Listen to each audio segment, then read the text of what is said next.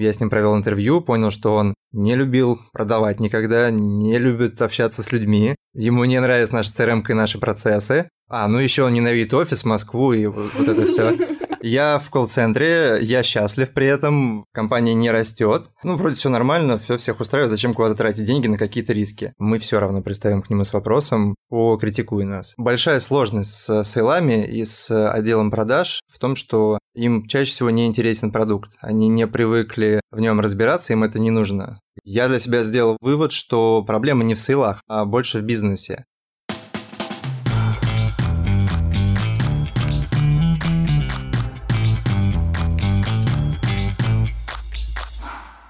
Аня, привет. Привет, Настя. Как прошла твоя неделя? Слушай, я отхожу от своего сочинского отпуска. Вторую Звучит- неделю уже отходишь. звучит, короче, как будто там произошло что-то очень ужасное, от чего мне нужно очень долго отходить. Но нет, я на этой неделе решила преисполниться. Короче, мне нужно снова наполняться рабочей энергией, потому что меня что-то очень сильно размазало. И я это делаю с помощью, не знаю, сериалов, подкастов, вот этого всего. Я опять начала потреблять много нового контента, на что у меня не было времени раньше. Поэтому, не знаю, могу, кстати, поделиться. Мгм, Да, что сейчас слушаешь, расскажи. Во-первых, начала смотреть сериал «Силиконовая долина» про стартаперов. Блин, я тоже хотела. Я не могу сказать, что это прямо must-see какой-то, ну, то есть это не самый лучший сериал в моей жизни, который я смотрела, но в целом перед сном нормально. И еще мы с тобой уже полтора года берем интервью с предпринимателями, но в основном они, ну, не то что на нашем уровне, да, но мне уже понятен какой-то подход их. Мне стало интересно, как работают компании, знаешь, вот настолько большие, которые образуют вообще экономику в стране. И мне попался подкаст Банки.ру. Там ребята, ну, ребята,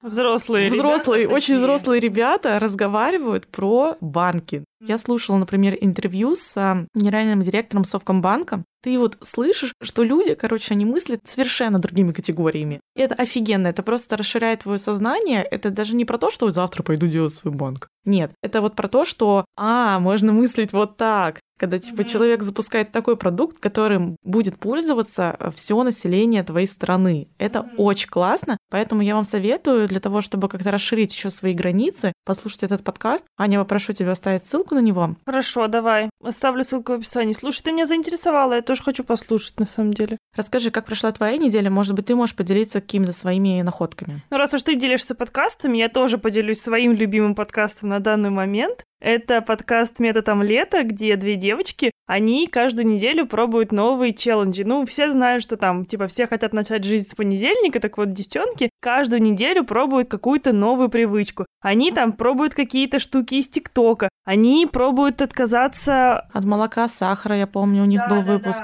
Там были мы. Непереносимости. Мы рассказывали про... Про пищевую непереносимость, про молочку, да, да, да. Еще они рассказывали про интервальное голодание, про какие-то диеты, про цифровую гигиену. Не мешало бы, кстати. Иногда. Блин, на самом деле прикольно, потому что ты никогда не знаешь, что бывает вообще в мире. Ну, то есть, что новое пробуют в мире люди, что вообще можно, что вообще нельзя. Классно посмотреть на опыт других людей и как-то его на себя перенять. Это прикольно, и это такой подкаст, э, который ты слушаешь как будто своих подружек, потому что это очень похоже на нас с тобой, как мы с тобой общаемся, и я думаю, блин, каждый раз слушаешь подкаст и уже такой проникаешься людьми. Короче, ребят, все как обычно. От меня рекомендация про деньги, масштабы сознания, от Ани рекомендация подкаст поговорить с подружкой. У нас ничего не меняется в жизни, все остается по-прежнему, так что все нормально. Давай поговорим про сегодняшний выпуск, о чем он будет. Мне кажется, люди испугаются названия, они такие, IT, рекрутинг, продажи, что? Мы сейчас объясним, в чем дело. Мгм. Когда мы готовили этот сезон, мы хотели в каждом выпуске раскрыть какую-то одну конкретную тему, наиболее полно. Ну, прям тема про бизнес. Вот вы строите бизнес с нуля. Что вам для этого нужно? Вам нужны сотрудники, вам нужно определиться с нишей, вам нужно определиться с а, тем, кому вы это продаете, как вы это И продаете. вот одна из тем, которые мы очень с Аней хотели раскрыть, я вот особенно, наверное, наставила, это продажи. Ой, я ненавижу продажи. Я понимаю, что я человек-продукт. Я, хочу тоже человек-продукт, я Да. тоже Я человек-продукт. про вдохновение, а дальше как вот это продавать, это вообще не про меня история. Почему я считала, что это очень важно сделать? Потому что у меня начало болеть, потому что я начала продюсировать онлайн-образование, и мне понадобился отдел продаж. Я работала, я думаю, что кто нас давно слушает, я работала в компании в онлайн-образовании, и там я видела, блин, отдел продаж, который там, не знаю, ну реально сидит комната 20 человек и обзванивает. Для меня это была какая-то страшная вообще ситуация, информация, и мне хотелось разобраться, что это вообще такое. Поэтому, когда нам написали ребята из э, Старстафа, я прям очень зацепилась за эту идею. Старстаф — это рекрутинговое агентство, которое подбирает IT-кадры для компаний. И они сказали, у нас есть классный спикер, который выстроил офигенный отдел продаж. И я такая, блин, Аня, нам надо, нам нужно рассказать нашим слушателям. Но эта история развернулась еще Вообще, круче. да. Это все перевернулось. Оказалось, давай, Аня, подхватывай меня. Потому что оказалось, что Ренат, он не просто сделал какой-то там отдел продаж своей компании, он пришел и из компании, которая просто как-то продавала нативно, без отдела продаж, он выстроил отдел продаж, и это стало из отдельным юнитом отдельной компании внутри компании практически. Получается, они ищут кадры не только клиентов для своей компании, но и работают вовне. Они закрыли не только потребности своей компании, но и сделали из этого прям полноценный бизнес. Сейчас у них очень большой юнит, который на самом деле там сколько человек? 40? 40 человек, он сказал. И он уже управляющий партнер, коммерческий директор в этой компании, хотя изначально вроде бы как приходил на позицию Сейлза. сейлза, Мгм. да. И мне кажется, что эта история очень интересна и для многих наших слушателей, потому что если вы работаете в компании, то это такой показательный пример, как вы можете не уходить совсем извне вот это свободное плавание, да, а строить свой бизнес как бы внутри уже компании. Почему еще считаю эту тему достаточно актуальной и важной? Потому что я осознала, что у нас был менеджер по продажам в бизнесе только спустя год после продажи. Вот когда ты сейчас мне это рассказала, до подкаста еще, я вообще не врубилась и думаю, ну, был администратор, ну, были заказы какие-то, ну, они просто приходили, он просто их обзванивал, ну, типа, ну, это же уже подтвержденные заказы, то есть фактически я думала, что у нас был отдел маркетинга в лице меня и девчонки, которая вела сторис, отдел чего была я, прости? отдел всего остального. HR, чинитель труб.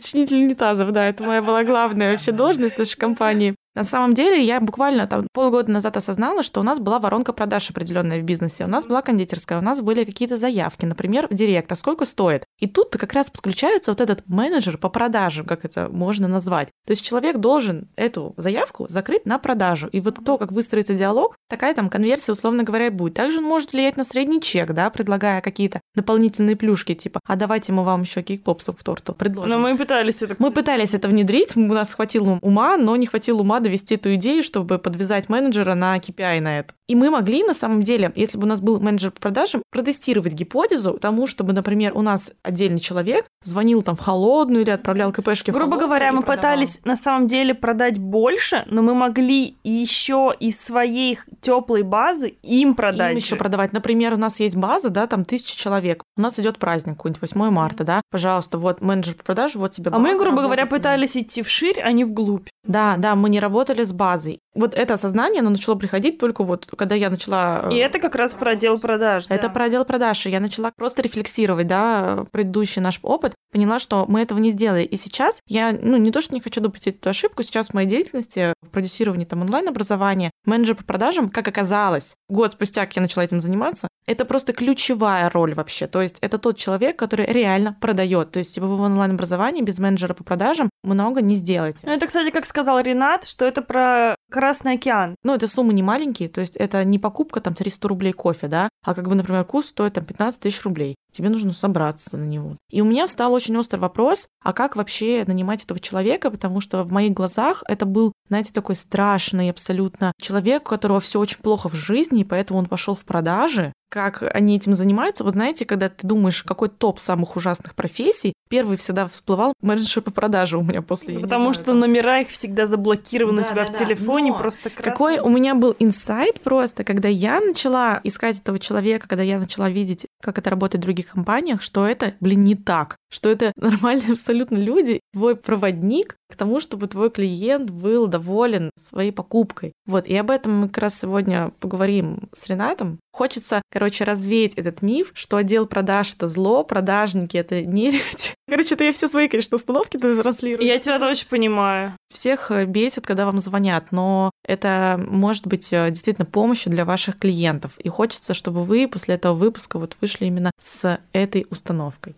Мы, мне кажется, таких кейсов еще не разбирали, Да, очень да, прикольно про это поговорить. Это очень безопасная и экологичная история, на самом деле. Ты ничем, по сути, не рискуешь вначале. Но да? он, вложил потратил- свои деньги. Он... Он вложил свои деньги, мы не скажем какие. вложил свои деньги, а сколько мы расскажем позднее. он рисковал все равно потерять, вот. Тем более он, э, я так понимаю, не строил отделы продаж э, с нуля, да, то есть он все равно был сейлс-менеджером. Но Ренат все об этом, обо всем расскажет сам сейчас. Наше дело было представить. Да, все, погнали.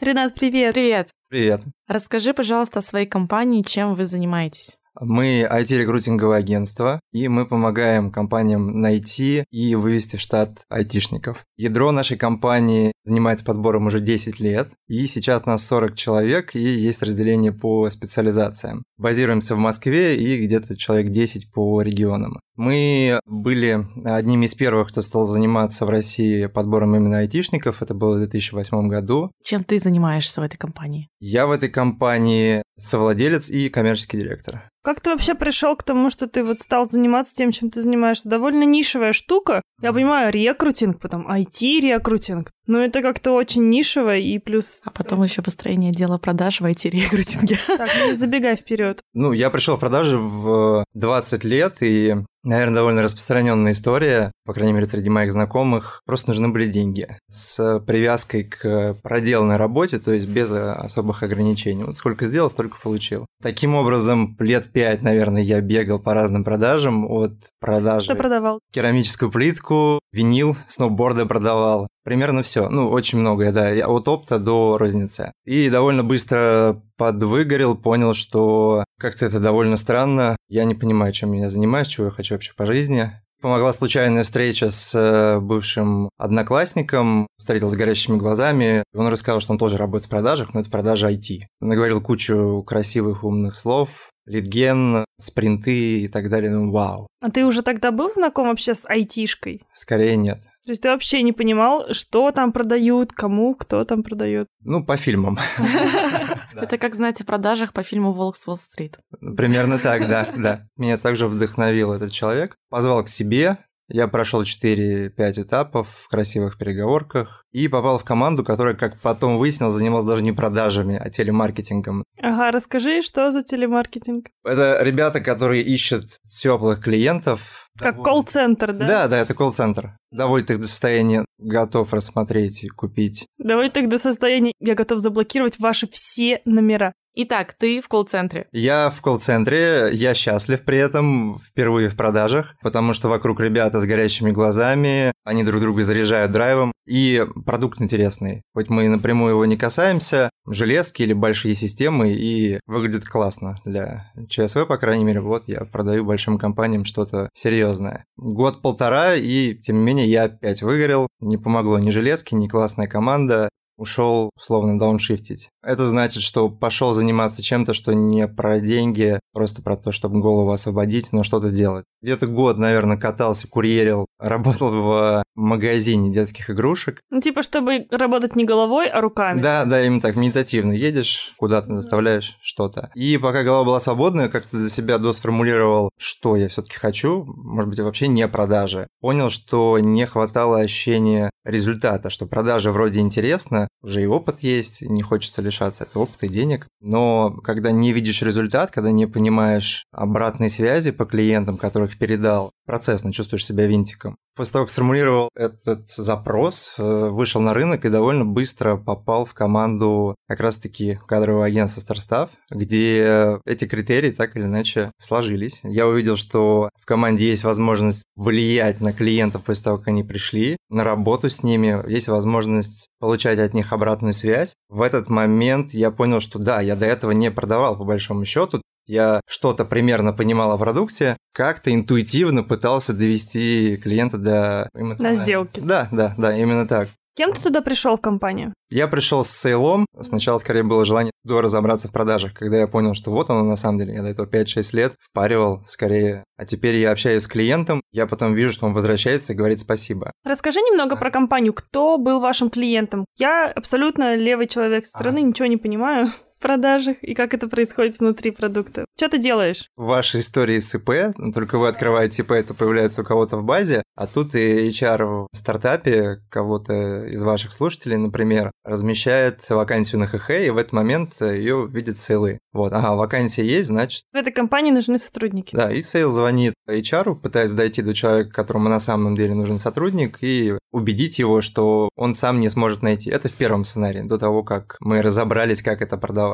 В текущем сценарии задача, да, найти того самого человека, но разобраться, в чем его сложность. Он просто выложил вакансию, он еще не пробовал сам искать. Или она уже висит там какое-то время, они три месяца пытаются найти, и есть, очевидно, какая-то проблема, сами не могут. Не умеют разговаривать с разработчиками, не хватает времени, есть э, компания, которая занимается рекрутингом, которая занимается подбором персонала для IT-специальностей. Отдел продаж такой компании нужен для того, чтобы найти непосредственно ту компанию, которой нужны эти айтишники. Ну, вы, получается, это вот связующее звено да. между непосредственно рекрутерами и компанией. Сами компании не приходят в кадровое агентство и не запрашивают такие услуги? Приходят и запрашивают, и в момент, когда я пришел в команду Старстафа, большая часть клиентов именно таким образом и приходила. Постоянный приток клиентов. И отдел продаж был больше как эксперимент. Короче, никому ничего не надо было продавать, по большому счету, и так было норм всем. Да. Тогда тебе расскажи, что ты сделал, что все перевернулось. Я познакомился с одним из сооснователей, и он меня заразил идеей построения бизнеса внутри бизнеса. Есть такая книжка «Маврик» Рикардо Семлера. Он это делал в Бразилии с большой компанией производственной.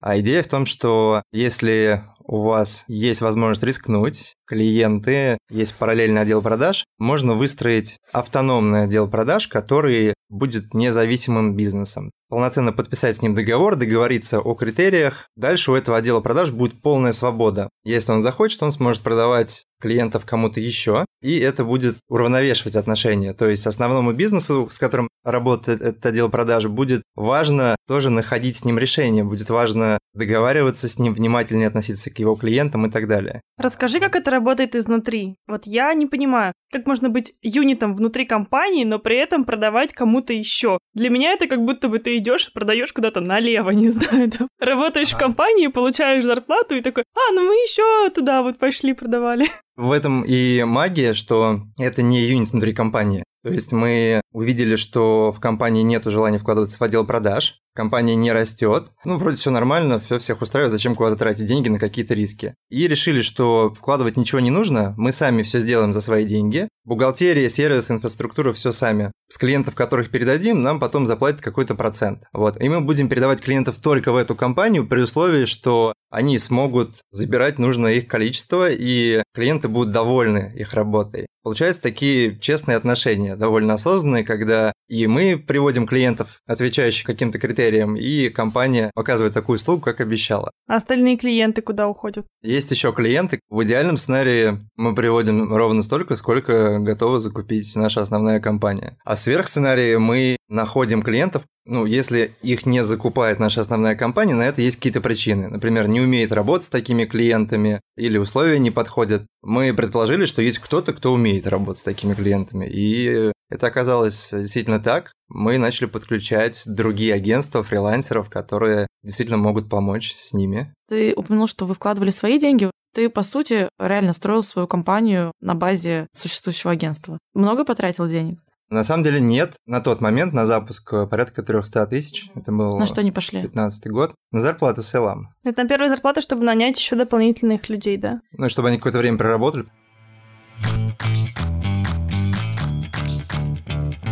Давай вернемся обратно. Ты приходишь в компанию и понимаешь, что нужно выстраивать отдельный отдел, что тут можно делать, делать деньги. Твои действия, что ты делал в тот момент? Мы пошли проводить интервью с клиентами с одной стороны, чтобы разобраться, что у них на самом деле болит, когда они обращаются к кадровому агентству, и к рекрутерам с другой стороны, чтобы понять, какой клиент для них лучший. Почему вроде с виду одинаковые две вакансии, одну они могут закрыть за две недели, другую вообще не закрыть, и клиент уйдет не очень довольный. Большая сложность с сейлами и с отделом продаж в том, что им чаще всего не интересен продукт. Они не привыкли в нем разбираться, им это не нужно. Гораздо проще агрессивно манипуляциями продать. И мы довольно долго искали сейлов, которые... Будут увлечены именно. Да, да, именно продуктом. Ну и сами учились с ними работать, потому что опыта управления, обучения людей не было. А вообще, как подбираются такие сотрудники? Ну, то есть не всякий же реально обладает качеством продажника. На что смотреть в первую очередь? На то, как человек себя презентует, и на эмпатию. Мы даем тестовый звонок, смотрим на внимательность и как он задает вопросы перед звонком нам. Второй этап – это после тестового звонка мы смотрим на самооценку. Мы говорим, чувак, ты сделал звонок, все нормально, оцени себя, что пошло не так, что слышал у собеседника. И чаще всего это реальный кейс, то есть мы имитируем звонок, но это реальный кейс, который был у нас с клиентом. Мы знаем, что вначале клиент, например, был закрыт, и играем этого закрытого клиента. Если sales слышит, говорит, ну явно был закрыт, я или не вовремя позвонил, или у клиента не лады с агентствами. Если он это услышал, отлично, плюсик. Это эмпатия какая-то.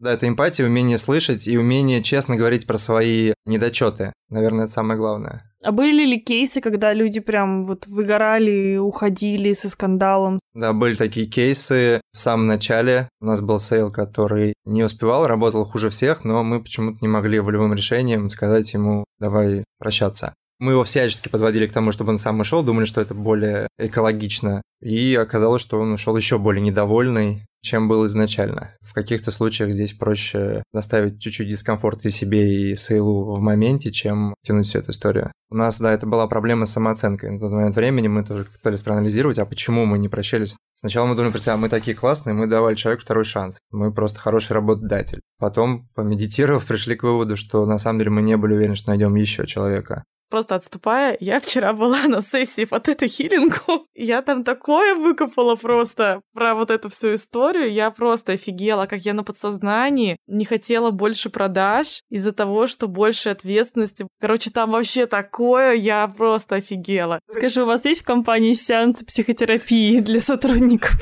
Они не прекращаются. У нас э, HR, рекрутеры — это психологи чаще всего. Поэтому у нас любая бизнес-встреча наполовину психотерапии, и мы уже от этого немножечко вешаемся. Разговор идет в таких терминах, что каждый начинает друг друга немножко лечить. Каждый друг друга находит внутренние боли, внутреннего да, ребенка, да, вот, вот это вот, это все. Давайте быть более экологичными. Я не в ресурсе сегодня, ребят, простите, все. Не могу, никаких продаж. Сегодня я не в ресурсе.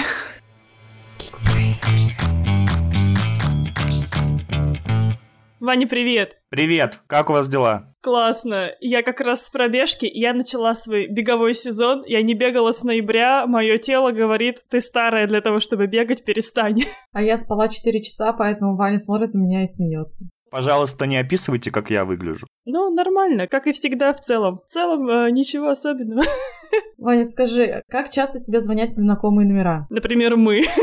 Стабильно раз в два дня кто-то дозвонит. Продают пластиковые окна? Ты знаешь, нет, чаще предлагают какие-то банковские продукты или там записаться куда-то, что-то попробовать. Вот такая история. Вам звонят? Да, мне, короче, сегодня с утра прям с обычного номера, ничто не предвещало беды, позвонил сервис доставки еды какой-то новый, и они такие, автоматическим голосом начали мне предлагать купон на скидку. Мне прям с утра это подпортило настроение. И ты пошла на пробежку? Да, и да, я думаю, не нужен мне ваш купон на 300 рублей. Ты можешь мне его отправить? Я как бы не бегаю, да, вот. а продукты ем. Слушайте, ну неужели вам не попадались нормальные, заботливые менеджеры по продажам? Такой заботливый последнее время один менеджер, одна девчонка, которая меня уже три раза спросила, прошла ли я их бесплатный модуль на каком-то там курсе. Такая заботливая, я ее номер заблокировала, она мне в WhatsApp дописалась. Ой, ребята, не знаю, мне кажется, иногда это забота сверх. Ты знаешь, а мне кажется, в последнее время мы сами не даем даже себе понять, заботливый ли менеджер, а сразу сбрасываем трубку, потому что, ну, времени вообще нет очень мало времени. Но в те моменты, когда есть время, мне звонят, попадают в этот коридор, я на самом деле с удовольствием общаюсь. И есть классные, хорошие ребята, которые не навязывают, которые этически что-то предлагают, не давят ни на какие крючки. И даже очень интересно, на самом деле, послушать, позадавать вопросы, позадавать барьеры, послушать, как они отрабатывают, потому что это классный бенчмарк, который потом ты сам можешь своим продажам транслировать. Поэтому есть хорошие ребята, это правда, но мало времени с ними просто разговаривать. Я только хотела сказать, что я начала, мне кажется, уважительно сама разговаривать с менеджерами по продажам в тот момент, когда мне самой стало интересно, какие у них там, не знаю, скрипты, как они отрабатывают возражения. А еще главное, что я думаю, я же делаю их продукт лучше, то есть обратная связь это очень ценно. Вот когда мне дают обратную связь по моим продуктам, думаю, дам им тоже. Но не всегда тоже бывает, конечно, когда звонят, я сбрасываю и так далее. Но вот как ты, Вань, говоришь, если какой-то интервал попадется, то я прямо иногда могу поболтать даже минут 10. Да, мне кажется, что это целое искусство. А ты когда-нибудь занимался сам продажами? На самом деле, в прямом понимании, продажами я никогда не занимался. Но мне кажется, вот вся работа в digital как таковая это продажа в другом виде. Ты продаешь какие-то решения своему директору, например. Ты продаешь решение работать в выходные своей команде. Ты, конечно, можешь их заставить, а можешь им продать это решение. И понятно, что результат будет очень сильно отличаться. Ты продаешь свое решение инвесторам, а я надеюсь, скоро после этого подкаста я начну уже это делать. По сути, вся карьера в digital, все продвижение – это продажа себя, своих решений, своих идей. Я не знаю, где этому можно научиться. Вот все, что я видела, оно меня раздражало. И сейчас, если был вопрос, продаю ли я, сейчас я продам вам курс. Так, ну давай сразу, я это собеседование по продажам не пройду. Я просто расскажу тебе, что есть классный курс Geekbrains, называется «Директор по продажам». Зачем он мне нужен? Он классный, он больше не про позицию директора, а больше он про управление продажами. Как прокачаться самому в продажах, как классно выстроить взаимодействие с отделами с маркетингом, Дальше уже с доставкой, чтобы все было супер. И ключевое, вот что для себя эффективное я получил, сразу четко понятно, где точки роста в твоем отделе продаж. И это прям хорошо нас бустануло в свое время, когда даже пройдя свой же курс, пришли с командой, посмотрели, и там прям хорошо увеличили конверсию на ключевых этапах, прям эффективность увеличилась. Поэтому очень советую директор по продажам. То есть вы сами проходили свой курс? Да, так и было. Вообще у нас есть такая практика, что на первые курсы нас, ну, не заставляют, как бы, да, нам продают решение пройти свои же курсы, и вот так мы проходили директора по продажам. Приходите и послушайте наших менеджеров. У нас позиция того, что менеджеры не навязывают, скорее консультанты, которые помогают. Вот и если вдруг вам что-то будет не ок, поделитесь тоже обратной связью, мы будем ей только рады. Супер. Ну все, ребята, ссылочки в описании. Ваня, спасибо, что присоединился. Апдейт через неделю. А вам что желаю? Спать дольше, собственно, и продолжать бегать. Спасибо.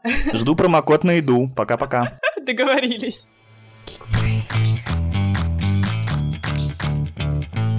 Ты в самом начале сказал о том, что несколько раз выгорал, пока работал в продажах. Скажи, что нужно сделать? Уходил в дауншифтинг. Да, уходил в дауншифтинг. Что нужно сделать, как выстроить работу так, чтобы твои менеджеры по продажам не выгорали? В первую очередь относиться как к людям и разбираться в том, что их трет.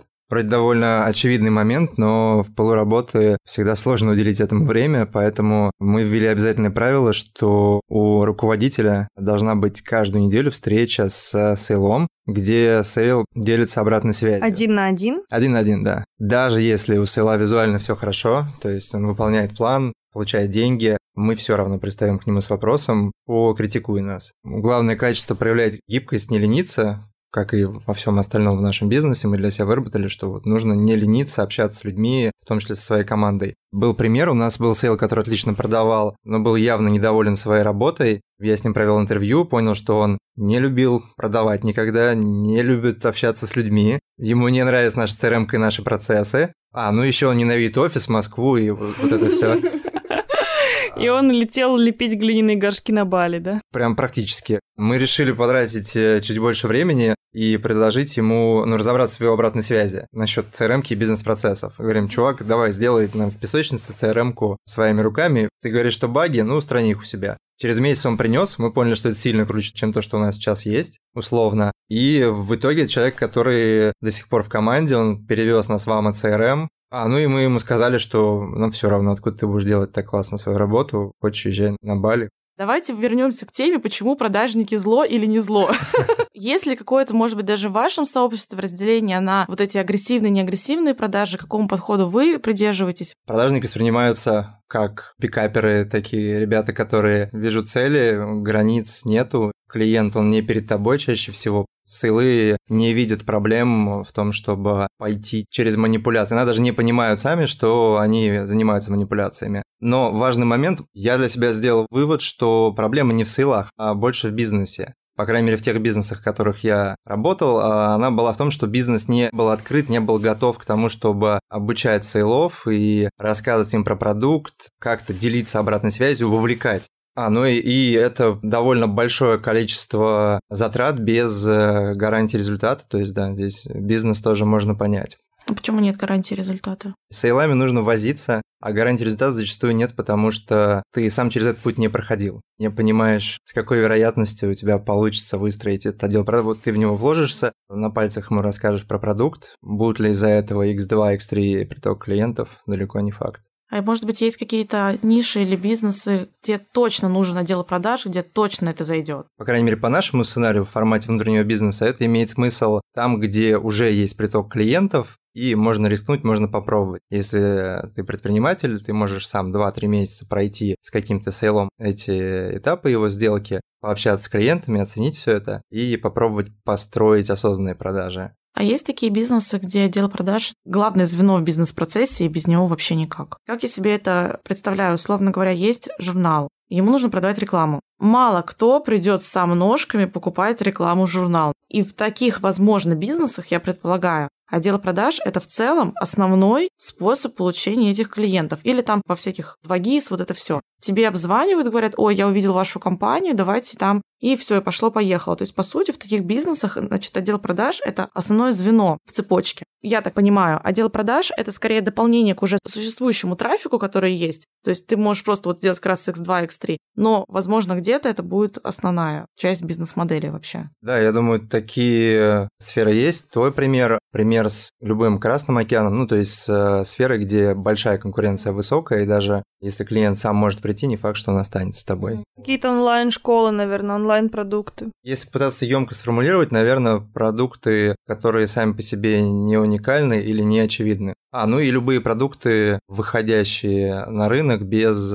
четкой ниши, где эту нишу и суть продукта не донести рекламой у покупателя нет еще такого опыта, он может не понимать, зачем ему сюда идти. Так давайте, почему продажники это не зло? Потому что продажники помогают людям встречаться и стыкуют людей с решением их проблем в идеальном варианте. Ну, на нашем примере когда мы перестроили бизнес, для меня был лучший отзыв от клиента, который сказал, что ребята классные, они находят нам не тех, кого мы хотим, а тех, кто нам на самом деле нужен. Зачастую бизнесу, ну не знаю, может быть, мы здесь много на себя берем, но мы в это верим, что бизнес может не знать о той ценности, которая есть у тебя в компании. И если относиться к этому осознанно, то это ценность.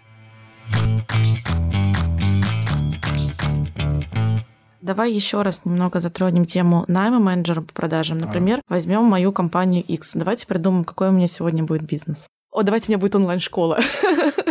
чтобы далеко не ходить. У меня онлайн-школа, хочу нанять себе менеджера по продажам. Ну, потому что вроде бы говорят в народе, да, что почему-то онлайн-школе он нужен. Что мне делать, по каким критериям мне его нанимать, какие KPI мне его ставить? Два сценария. Если у тебя есть время, как я сказал, я бы тебе посоветовал пройти сначала весь сценарий продажи самой, понять, какие есть тонкие места, и, исходя из этого, себе сформулировать картинку. Ну, а, например, какие могут быть тонкие места? Ну, например, может выясниться, что тебе нужно проводить встречи или ну, визуально face-to-face с клиентом, и это отдельный skill. Человек, который хорошо звонит, не факт, что он нормально сможет себя чувствовать на встрече вживую. Возможно, для моего бизнеса как раз встреча вживую важнее. Возможно, ты в какой-то момент поймешь, что ага, а мне вообще звонить не нужно. Все онлайн-школы звонят, условно, я ничего не знаю про продажу онлайн-школ, вот, а в моем случае лучше сразу продавать через вебинары. Там не нужны сейлы полного цикла, а достаточно ребят, которые будут вот доводить клиента до принятия решения. Грубо говоря, мы сейчас пытаемся дать инструкцию ребятам, которые хотят выстроить отдел продаж, что им делать пошагово. Я уже поняла, что чтобы, допустим, мне в моей компании какой-нибудь абстрактной выстроить отдел продаж, мне нужно сначала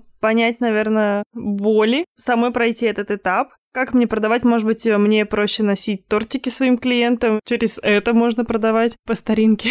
Наверное, написать какие-то скрипты для будущих сейлов. Но не с целью, чтобы, ну, тоже очевидный момент, чтобы они учили просто как э, точки опоры для сейлов, чтобы они понимали, что вот эти все моменты нужно проговорить, коснуться в разговоре их. Ну, я думаю, никому не нравится ребята из телекома, когда ты не понимаешь, с тобой человек говорит или машина, Что должно быть в скрипте, на что можно опереться? В скрипте должно быть э, приветствие, ну то есть э, четкий, понятный посыл и причина звонка. Чем более живой, тем лучше. То есть в нашем случае мы честно говорим, прям вот описываем, почему мы позвонили, сказать, что говорим, что увидели вакансию на ХХ. Это правда. В скрипте должен быть примерно какая-то декларация, сколько ты времени займешь, что дальше будет происходить. Мы говорим, что видим, что вакансия висит давно и предполагаем, что, может быть, есть какие-то сложности. Дальше мы идем по спину. Еще один важный аспект в наших продажах, я думаю, вы знакомы, слышали, может быть, про спин, нет? Спин-техники. Я слышала, но я не знаю, как это работает, расскажи. Это продажи через задавание вопросов, не через... Через открытые вопросы. Не обязательно через открытые, но через вопросы, когда ты сначала разбираешь ситуацию клиента, ну, так расшифровывать ситуативные, проблемные, извлекающие, направляющие. Пытаешься понять, в чем проблема, потом, если она действительно есть, ты ее извлекаешь, то есть показываешь клиенту, что она действительно есть и большая, и направляешь его к решению вопросами тоже. Говоришь, что ты серии «Валентина, а вам бы помогло, если бы вы на нашем курсе услышали пять способов э, решить этот вопрос?» И она должна обязательно сказать в конце «да». В примитивном варианте. Дальше мы задаем вопросы, пытаемся понять, имеет вообще смысл тратить время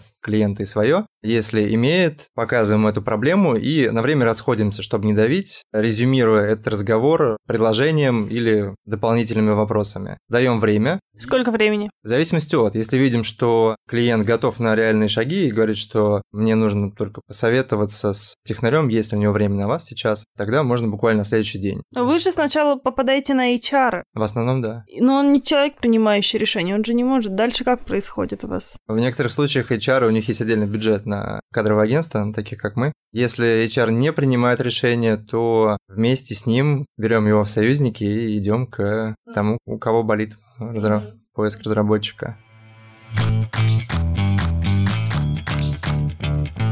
Расскажи, как ваша компания вот сейчас растет. Сколько у вас человек в штате, какие у вас проекты и сколько их? Да, нас сейчас 40 человек в штате. Мы со временем пришли к тому, что практики отдела продаж по внутреннему бизнесу, они перекинулись на другие блоки в компании. Другие команды тоже начали делать внутренние бизнесы. Человек, который нам занимался аналитикой и админкой, он сейчас открыл свою компанию, он продолжает работать с нами, но одновременно работает, например, на Восточную Европу. Удаленно просто что-то для них считает. А ну и основной юнит — это рекрутеры, 20 человек основная команда, подрядчики в регионах, фрилансеры, которые прошли через наше обучение. Мы понимаем, что плюс-минус клиент получит такой же уровень услуги, сможем за пять э, собеседований с нашими кандидатами одному человеку будет сделан офер. Давай еще немного про цифры. Скажи вообще, какой чек у вас э, в компании? Сколько стоят услуги рекрутинга? Два оклада, два месячных оклада. Например, айтишник, скорее всего, получает там 1150, например. Да, от 300 тысяч. Найти одного человека, грубо А найти, вывести в штат. Здесь важный момент, что мы не получаем деньги, прежде чем человек выйдет на работу. Должен ли он пройти испытательный срок? Должен, если выводим. Вы отслеживаете этот процесс? Да, мы в этом участвуем. У нас есть гарантия, что если он уйдет, мы быстро найдем замену.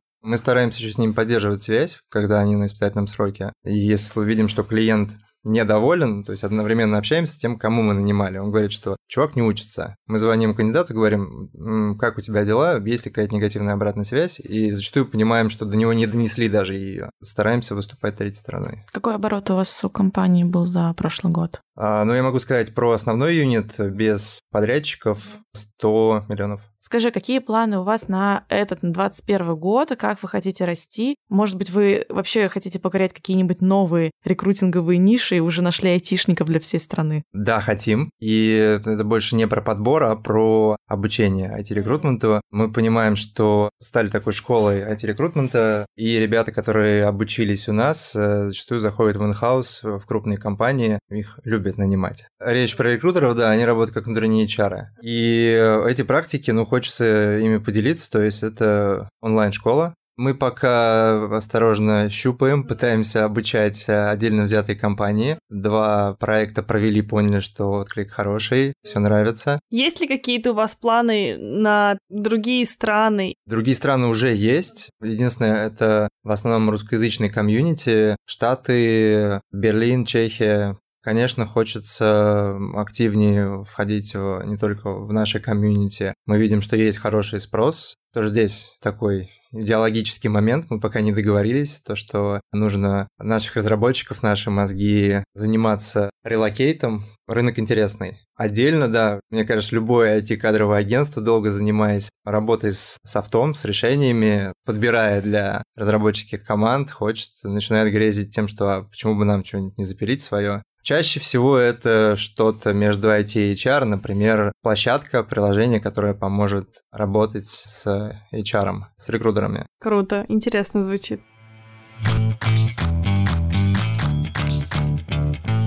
У нас есть Блиц, без чего не можешь выйти из дома. Телефон называть нельзя. Без колобаса и бомбили. Ну, это устроится, что пить мате. В каком месте ты хотел бы оказаться прямо сейчас? Где-нибудь на вершине Эльбруса. А, море или горы? Горы, которые рядом с морем. Едем в Сочи. Сочи не уходит из наших выпусков. Какие три качества ты ценишь или любишь больше всего в себе? Любовь к людям. Сейчас, наверное, кто-то из моих сотрудников... Заплакал. Да, или посмеялся. Неуспокоенность, наверное, по жизни, желание разбираться в вещах, дисциплина. Предпринимателем становится или рождается? У вас уже был в выпусках ответ, с которым я полностью согласен, что рождаются с определенными предустановками, а если их потом развивать, то становится. То есть не любой, кто родился этими качествами, может стать предпринимателем. Тогда дай какой-нибудь один совет начинающим стартаперам, предпринимателям. Не откладывать, не думать, что можно будет когда-то вот с понедельника начать строить бизнес, если есть какие-то идеи, все из них записывать и учиться.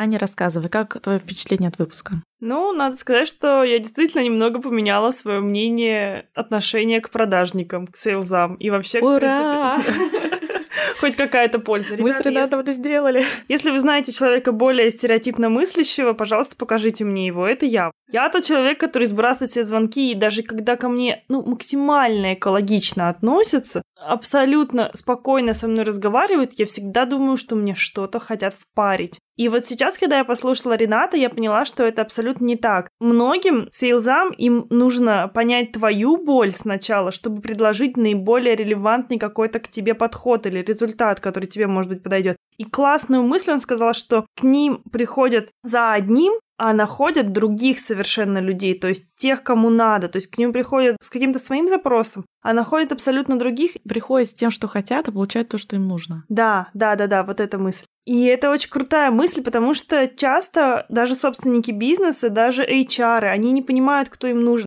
Ну, если мы даже будем брать рекрутинг, то это вообще супер сложно. Вот это IT, рекрутинг, там вообще непонятно, какой тебе разработчик нужен. Может быть такой, может быть такой у тебя, возможно, другие совсем цели. И важно в этот момент, чтобы рекрутер понимал свою нишу, в которой он работает, и sales, который продает эту услугу, чтобы он понимал, что с чем он работает, кого с кем он связывает. Это очень круто. И я действительно подумала, что, блин, какая на самом деле глубокая профессия. Бывает и такой опыт, бывает и другой подход абсолютно к бизнесу, и бывает именно бизнес выстроенный через отдел продаж, а не как я всегда думала, что тебе нужна супергениальная идея, ты ее сначала запускаешь, и она сама куда-то там летит в космос. Да, дальше. офигенно, Ань, ты очень, сферу. очень классно, мне кажется, подвела этот итог, прямо взяла мои мысли из головы. Я надеюсь, что эта трансформация произошла тоже в головах наших слушателей. Вот. Мне лично было просто очень приятно поговорить про продажи с человеком из продаж, потому что, говорю, у меня это, ну... Да мы поняли, он закрыл твои личные боли. Ну, мне важно было вот, да, наверное, чтобы услышать, что да, ты все делаешь правильно. Это то, о чем мы говорили в прошлом эпизоде. Все, классно. Спасибо, что послушали этот выпуск нашего подкаста. Ставьте нам звездочки в Apple подкастах. Находите нас в Инстаграм, собака Ноцвет Бизнес, и подписывайтесь на нас в Телеграм-канале. Там будут полные версии эпизодов. И также там чатик, в котором вы можете задать вопросы нашим экспертам или пообщаться с нами, или посоветовать своего гостя. В общем, пишите, мы активно там общаемся, отвечаем на все ваши вопросы. Услышимся в следующем выпуске. Всем пока!